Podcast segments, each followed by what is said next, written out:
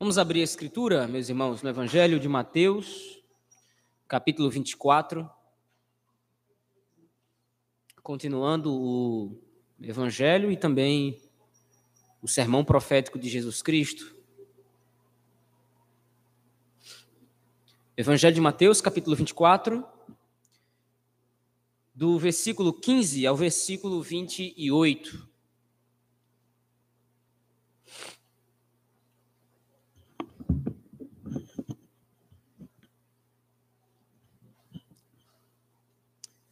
Assim nos diz o texto do Evangelho.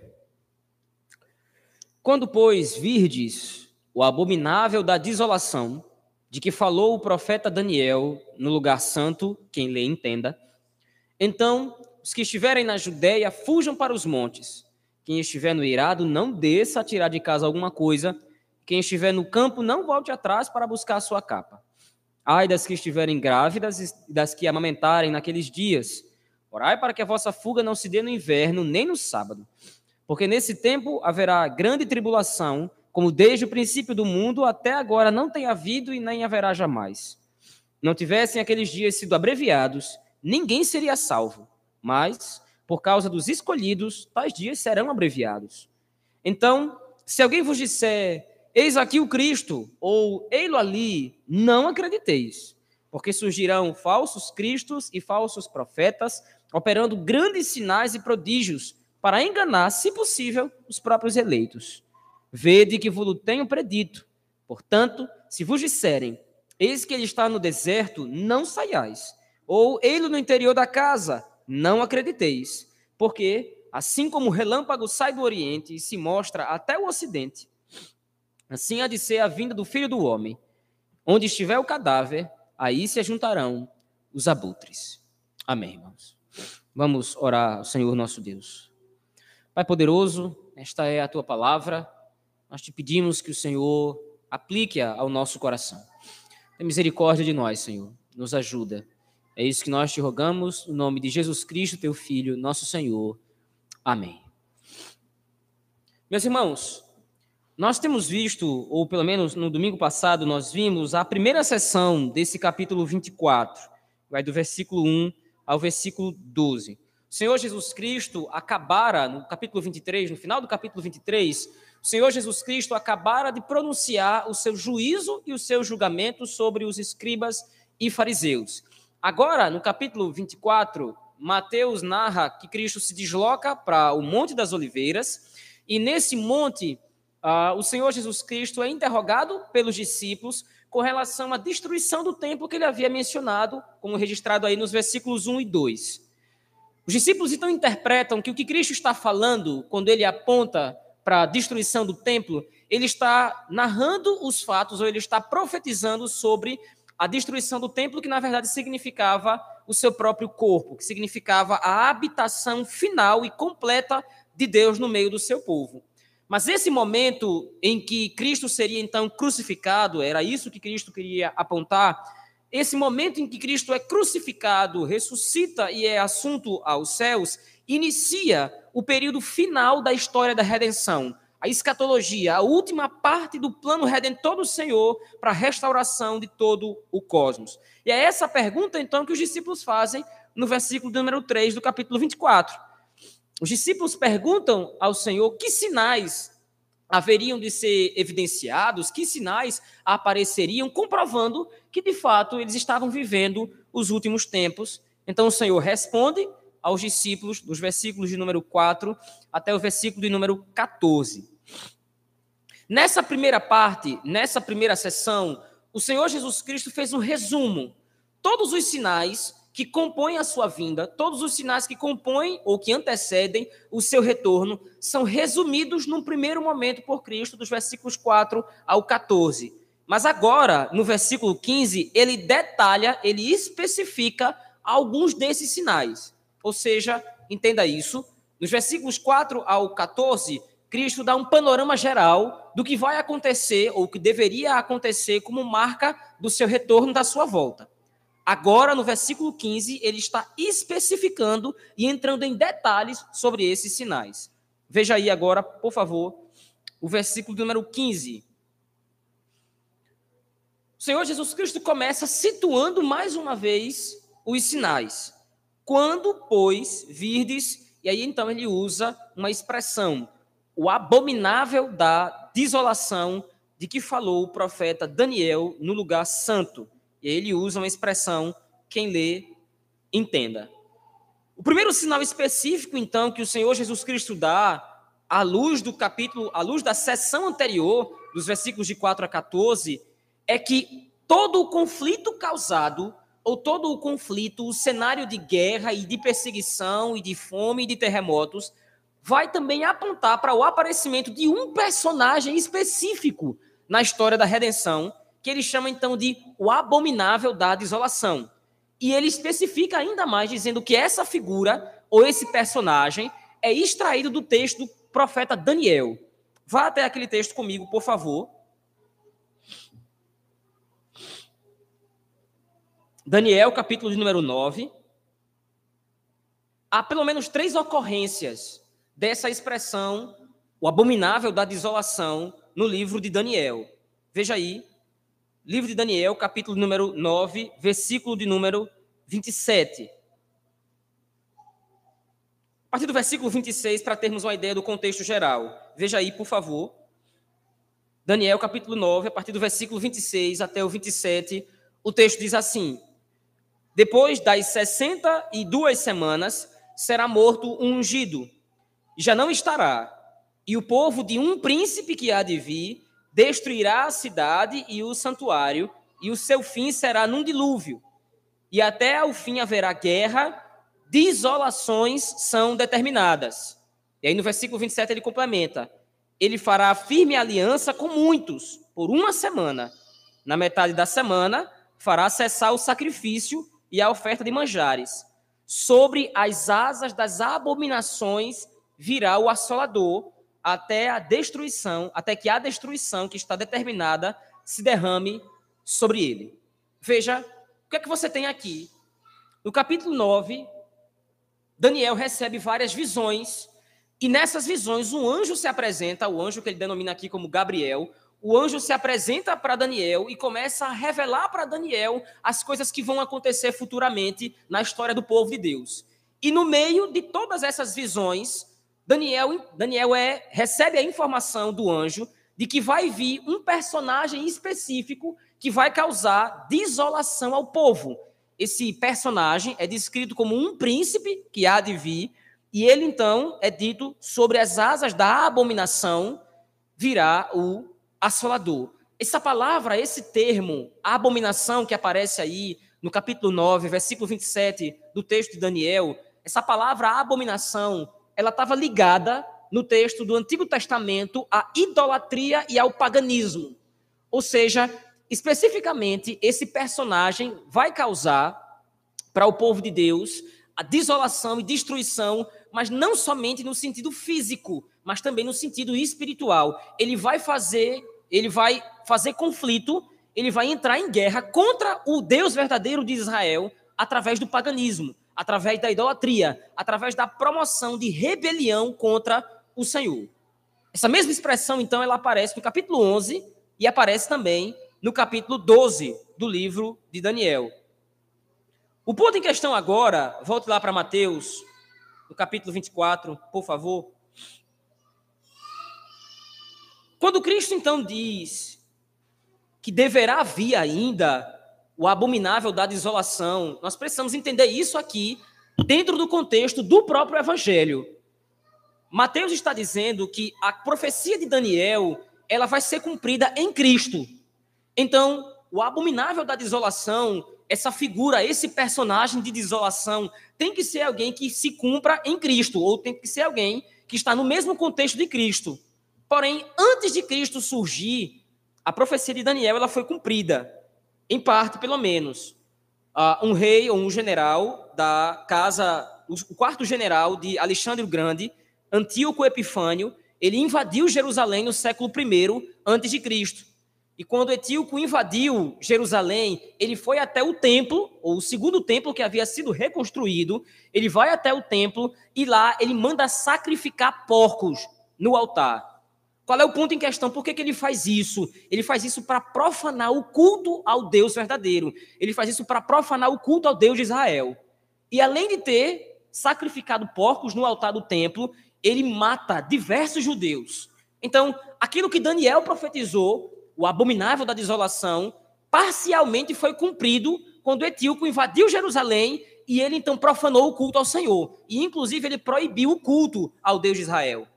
Mas veja como disse, esse é o cumprimento parcial da profecia.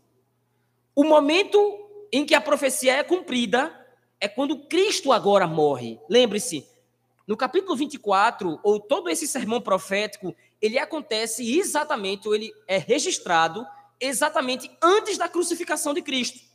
A mensagem que Mateus está direcionando para a igreja é que tudo aquilo que está acontecendo com Cristo deverá também acontecer em certa medida, de maneira referencial, com a igreja do Senhor. Então agora, quando Cristo morre, quando Cristo ele é crucificado, a profecia de Mateus, é, a profecia de Daniel é cumprida de novo. Mais uma vez, ou pelo menos da sua maneira mais completa, mais completa que da primeira vez. Porque os escribas e fariseus, então, eles fazem o papel do abominável da desolação. Eles estão agora crucificando Cristo, que é o segundo templo, ou o templo completo, ou perfeito, que demonstra a habitação de Deus com o seu povo.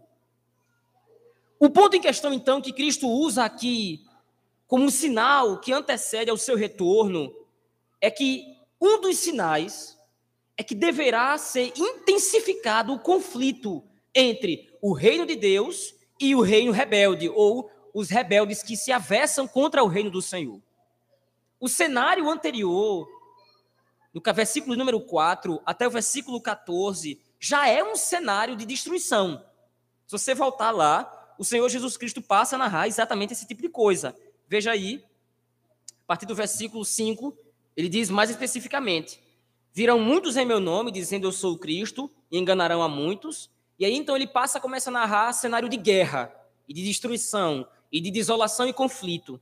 E certamente ouvireis falar de guerras e rumores de guerras, no versículo 7, novamente, ele diz: Se levantará nação contra nação, e reino contra reino, e haverá fome e terremoto. E então ele passa a falar da perseguição que a igreja vai sofrer. Uh, uh, sereis odiados, diz o versículo 9, uh, por causa do meu nome. Muitos vão se escandalizar, vão trair e odiar uns aos outros, levantar-se-ão muitos falsos profetas. Todo esse cenário de conflito, como o Senhor Jesus Cristo disse no versículo 8, é o princípio das dores. O que o Senhor Jesus Cristo está narrando agora, a partir do versículo 15, é a intensificação desse conflito. Para que o Messias venha, vai acontecer tudo aquilo que foi descrito no versículo 4 a 14, e além disso, vai ser intensificado o conflito. E haverá então, como ele diz aqui nesse texto, haverá a grande tribulação, como ele diz aí no versículo 21, haverá então a grande tribulação. Mas veja, qual é a mensagem que Mateus deseja resumir? Qual é a mensagem que Cristo está colocando para o seu povo? Geralmente, quando muitas pessoas leem esse texto, elas interpretam esse texto como se o texto estivesse falando simplesmente de catástrofes e, de todos os sinais que foram descritos anteriormente. Veja, esses sinais eles têm o seu lugar. Nós estamos acompanhando no mundo isso. Terremoto, fome, guerra e rumores de guerra, nós estamos acompanhando essas coisas. Mas o ponto em questão qual é a mensagem que Cristo dá para os seus discípulos? Estejam atentos. Ele repete essa expressão por três vezes nesse capítulo 24. Vede que ninguém vos engane, ele diz no capítulo, ele diz no versículo número 4. Ele diz agora, a partir do versículo 27, a partir do versículo 25, aliás, vede que vos tenho predito, isto é, a mensagem profética, o sermão profético de Cristo com relação a todas essas coisas terríveis que estão para acontecer, não é uma mensagem para causar medo na igreja. Não é uma mensagem para causar temor ou tremor na igreja. É uma mensagem para que a igreja esteja atenta. A primeira mensagem de Cristo diz: olha, os sinais que vão anteceder a minha vinda, os sinais que marcam a minha vinda, os sinais, os sinais que vão marcar que eu estou perto de voltar, são esses aqui. Mas antes desses sinais acontecerem e antes de eu retornar, deverá haver um agravamento do conflito, que agora é o que ele descreve a partir do versículo 16. Ele falou do abominável da desolação, desse personagem que muitas vezes ele é identificado como o anticristo. Mas entenda, o anticristo, esse personagem, ele pode ser tanto um homem, especificamente, como ele pode também ser uma mentalidade. Se você for até dois textos comigo, por favor, vá lá, até o texto de 2 Tessalonicenses,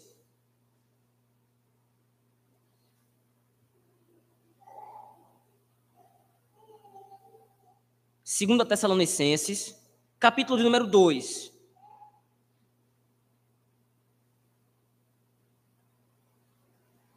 O texto do apóstolo Paulo começa exatamente assim: Irmãos, no que diz respeito à vinda de nosso Senhor Jesus Cristo e à nossa reunião com Ele, nós vos exortamos a que não vos demovais da vossa mente com facilidade, nem vos perturbeis, quer por espírito, quer por palavra, quer por epístola, como se procedesse de nós, supondo tenha chegado o dia do Senhor. Qual é o problema na igreja de Tessalônica?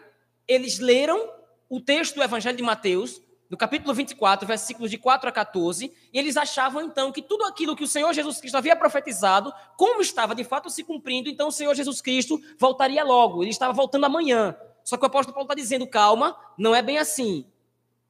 Ele diz aí, no versículo 3, ninguém de nenhum modo vos engane, porque isto não acontecerá, isto o quê? A volta de Cristo. Isto não acontecerá sem que primeiro venha a apostasia.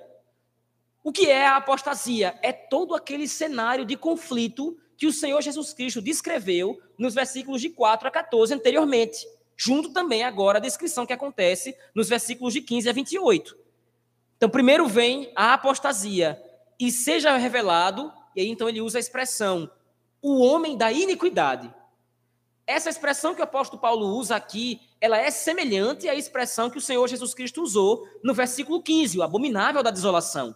Então, para o apóstolo Paulo, o sinal que marca o agravamento do conflito entre a igreja e o mundo é o aparecimento desse personagem, que, segundo o apóstolo Paulo, ele é um homem de fato. Porém, a revelação aqui ela é complementada com outro texto da Escritura. Veja lá agora, por favor, 1 João.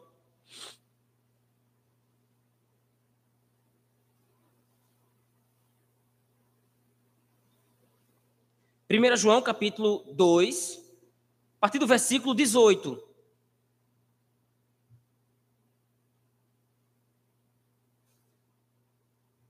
Ele diz: Filhinhos, já é a última hora. Veja, João repete o mesmo tom de emergência que foi visto no capítulo 24 de Mateus. Isto é, os sinais estão se cumprindo.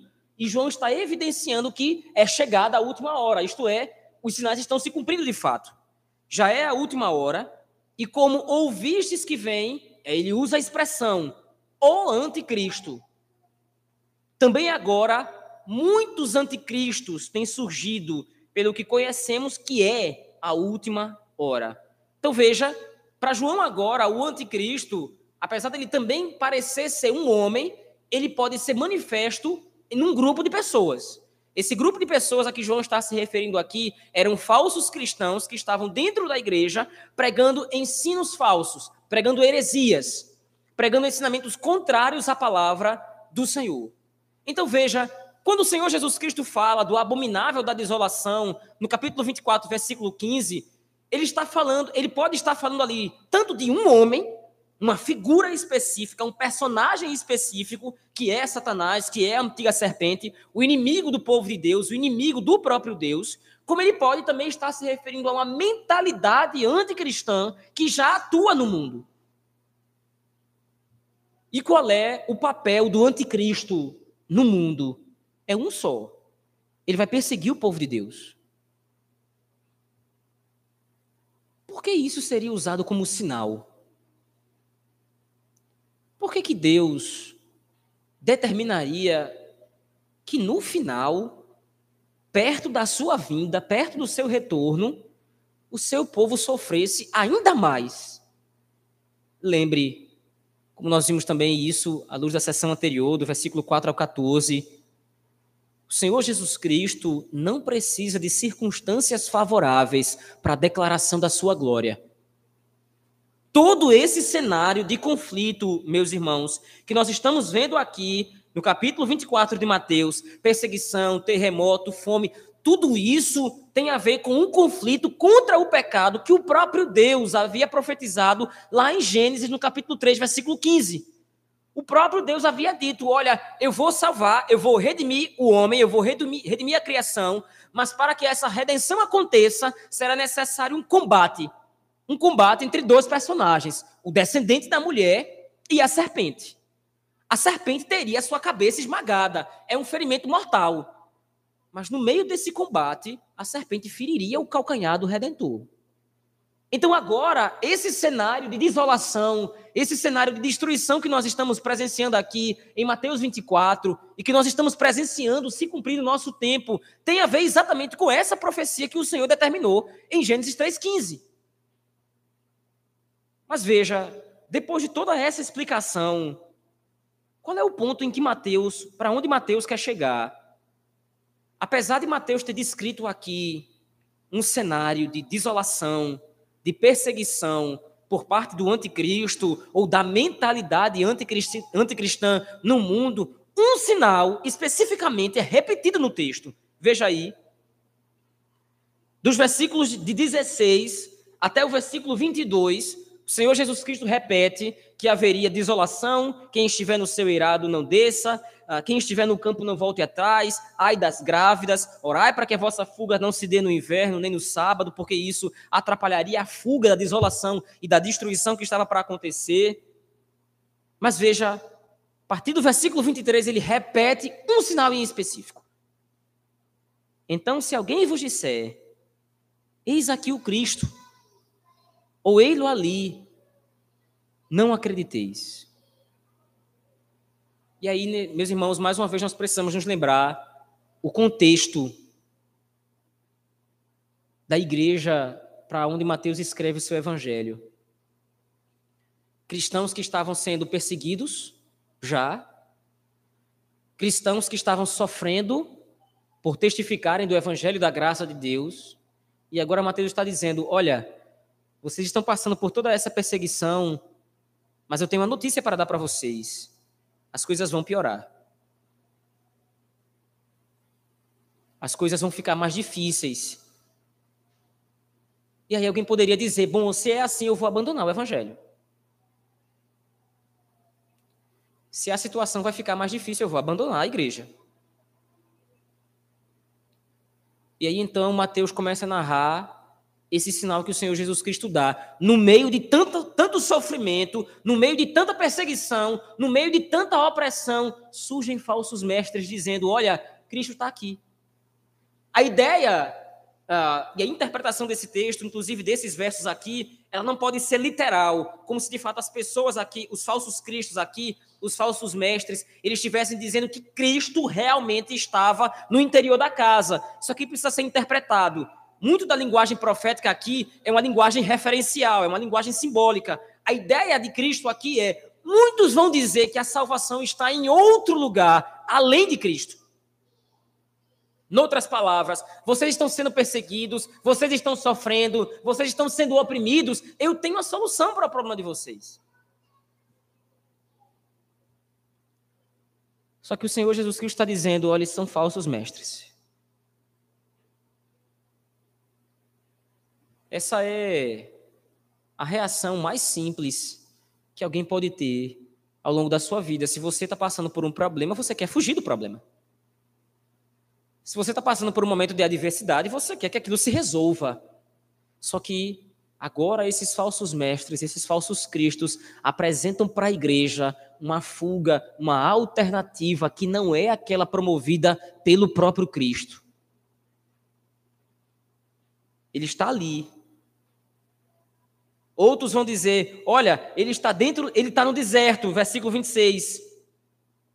Ele está no interior da minha casa. A salvação está aqui. A salvação está nesse mundo, nas riquezas. A salvação está nos bens materiais. A salvação está na política. A salvação está na economia. A salvação está nas coisas desse mundo. Venham, parem de sofrer. Fujam do sofrimento, fujam dessa agonia. Por que sofrer? Em nome da fé. Por que sofrer em nome de Deus? Por que ser perseguido por causa do evangelho, quando você pode de repente viver uma vida sossegada, em paz e tranquila, distante de tudo isso? Isso é falso. A igreja no primeiro século estava sendo tentada a abandonar o evangelho por causa do sofrimento. Mas veja, o que Cristo está dizendo aqui é que todo esse cenário de sofrimento, de perseguição e de luta é necessário. É isso que ele diz. Veja lá, por favor, volte seus olhos no versículo número 8. No versículo número 6 ele diz: E certamente ouvireis falar de guerras e rumores de guerras, vede, não vos assusteis, porque é necessário assim acontecer. Foi o Senhor quem determinou que no final, perto do seu retorno, a sua igreja deveria sofrer um pouco mais. Além de tudo que já passou, além de tudo que já sofreu, perto do fim a igreja vai sofrer um pouco mais. Mas por que, que vai sofrer um pouco mais? Para que a glória da vitória de Cristo seja completa Lembre, tudo pelo qual a igreja passa, Cristo já passou. Todo o caminho de sofrimento, todo o caminho de humilhação, todo o caminho de perseguição pelo qual a igreja do Senhor está passando e vai passar, Cristo já passou de uma maneira muito mais intensa. Mas o Senhor Jesus Cristo diz, no versículo 22, não tivessem aqueles dias sido abreviados, ninguém seria salvo. Mas por causa dos escolhidos, noutra versão, por causa dos eleitos, tais dias serão abreviados. O texto de Mateus, capítulo 24, meus irmãos, resume para nós uma aplicação muito simples. Pelo menos duas aplicações muito simples a primeira delas é que o Senhor Jesus Cristo deixou a sua igreja avisada com relação a quem é o seu real inimigo. O inimigo da igreja, embora hoje, nesse momento, ele não tenha ainda um rosto, ele sempre teve uma identidade muito clara: o anticristo.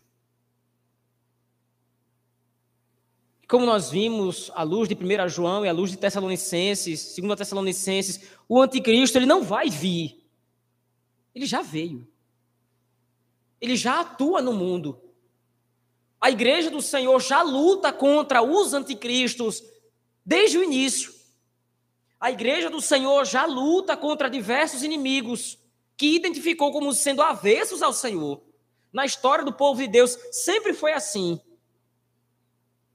Caim, Faraó, os filisteus, os moabitas, Etíoco Epifânio, que invadiu Jerusalém, Herodes, que perseguiu Cristo enquanto ele ainda era criança, Nero, que matou Paulo, Vespasiano e outros imperadores de Roma, os papas romanos, que perseguiram a igreja, a igreja reformada posteriormente, os naturalistas, os marxistas do nosso tempo, Xi Jinping, governador, presidente da China, que persegue cristãos ainda hoje, o presidente da Coreia do Norte, presidente de vários países que são anticristãos, que perseguem o povo de Deus, todos eles são anticristos.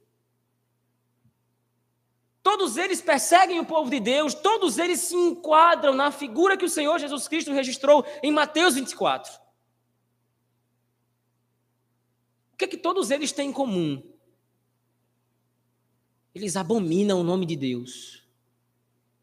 A igreja luta contra todos eles. O povo de Deus sempre esteve atento ao levantar dos seus inimigos ao longo da história. E essa é a mensagem de Mateus, capítulo, capítulo 24, versículo 15 a 28.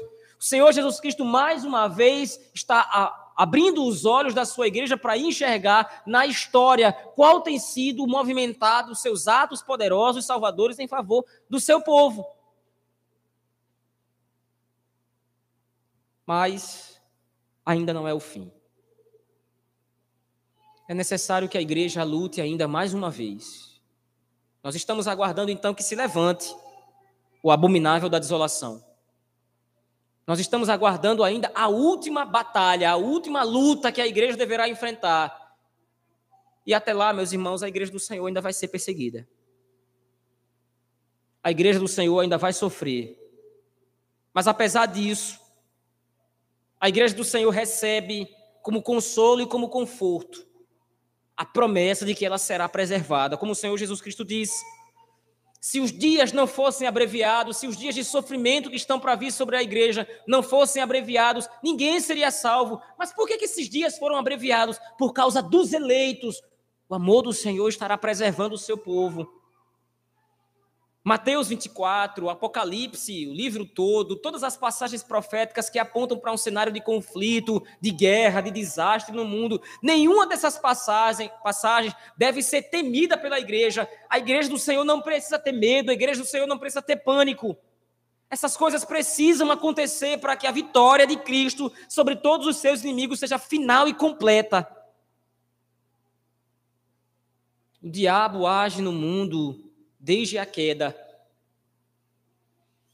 Mas a derrota dele já foi decretada. A derrota dele já foi determinada. A derrota do diabo, a derrota do inferno, a derrota do pecado. E o último inimigo, como diz o apóstolo Paulo, o último inimigo a ser vencido é a morte. Mas a vitória sobre a morte também já foi decretada através do sacrifício de Cristo na cruz do Calvário. Não há absolutamente nada que a igreja deva temer não há absolutamente nada que a igreja precise temer ou se preocupar ou recear. E agora, o que será de nós? O que será da igreja quando o anticristo se levantar? Quando os governos desse mundo se levantarem para perseguir a igreja? Será que nós vamos resistir? Será que nós vamos chegar lá? Sim. Mas não por nossa causa, não por nossa força, mas pela misericórdia de Cristo. Mas para isso, a igreja precisa estar atenta aos sinais. Porque falsos mestres vão surgir, tentando enganar o seu coração, o meu coração, tentando nos enganar, tentando nos ludibriar, a fim de acreditarmos noutras mensagens de salvação, a fim de nós acreditarmos em outros Cristos, como citei anteriormente, Cristo está na política, o Cristo está na economia, isto é, meios de salvação existem muitos. Cristo é o meu trabalho, Cristo é o meu sustento financeiro, são as coisas desse mundo, os bens materiais, as riquezas dessa vida. Não, nenhuma dessas coisas é Cristo, como o próprio Senhor Jesus Cristo diz. Veja aí, mais uma vez, a partir do versículo 27, a vitória de Cristo, a vinda do Senhor será pública. Porque assim como o relâmpago sai do Oriente e se mostra até no Ocidente, assim há de ser a vinda do Filho do Homem. O que o Senhor Jesus Cristo está afirmando aqui, meus irmãos, é que a salvação não está nesse mundo, a salvação não está aqui. Mas quando o Senhor Jesus Cristo voltar para finalmente livrar a sua igreja de toda a opressão e sofrimento e luta, todos os olhos o verão. Não vai ser algo particular, não vai ser algo secreto, algo para uns ou para outros. Quando Cristo retornar, todos o verão. Segundo lugar, meus irmãos,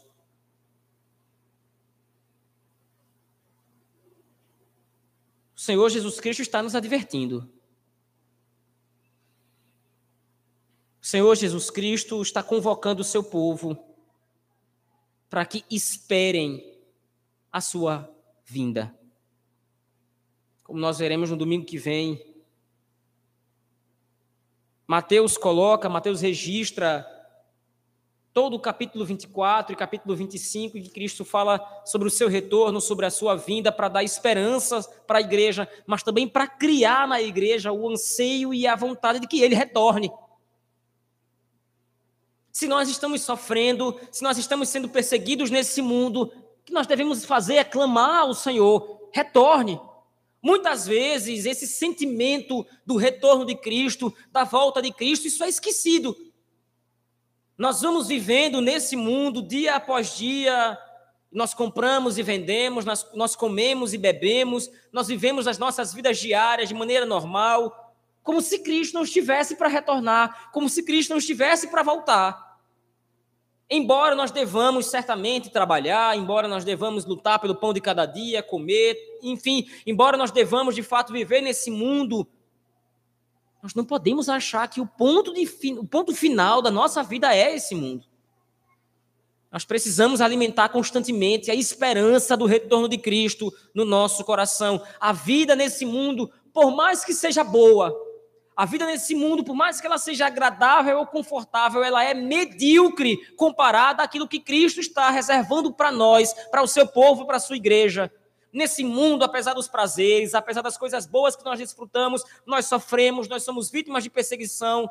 O anticristo, ou os anticristos, a mentalidade anticristã da cultura persegue e oprime a igreja do Senhor, tentando fazer a igreja pecar, tentando fazer a igreja se afastar de Cristo. Mas nós estamos aguardando o momento em que o Senhor Jesus Cristo há de voltar e há de nos libertar de todo esse sofrimento. Os nossos olhos não estão aqui, os nossos olhos devem estar na eternidade. Eu quero concluir aqui, meus irmãos. O Senhor Jesus Cristo aqui nomeia o inimigo da igreja. A serpente, o diabo, Satanás, ou como o Senhor Jesus Cristo falou no versículo 15, o abominável da desolação.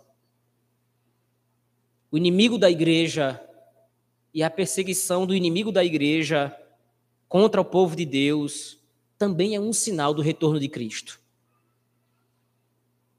Quando a igreja olha para esse mundo e vê todos esses sinais se concretizando, a igreja não deve temer. A igreja não deve se preocupar.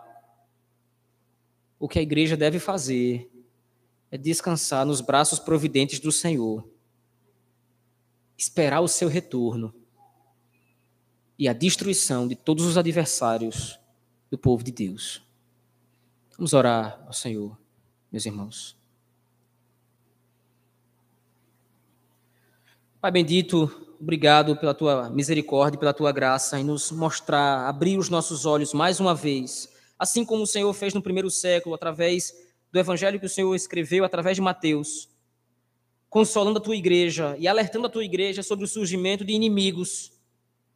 Obrigado por ter feito isso mais uma vez conosco hoje. Nós conhecemos, ó Deus, pela tua palavra, quem são os adversários do reino de Deus. E nós sabemos que esses adversários se levantarão mais uma vez contra o teu povo, mas eles se levantam apenas para cair. Certamente o Senhor é vitorioso sobre todos os adversários, mas nos ajuda, nos ajuda a estarmos vigilantes e atentos aos sinais da tua vinda.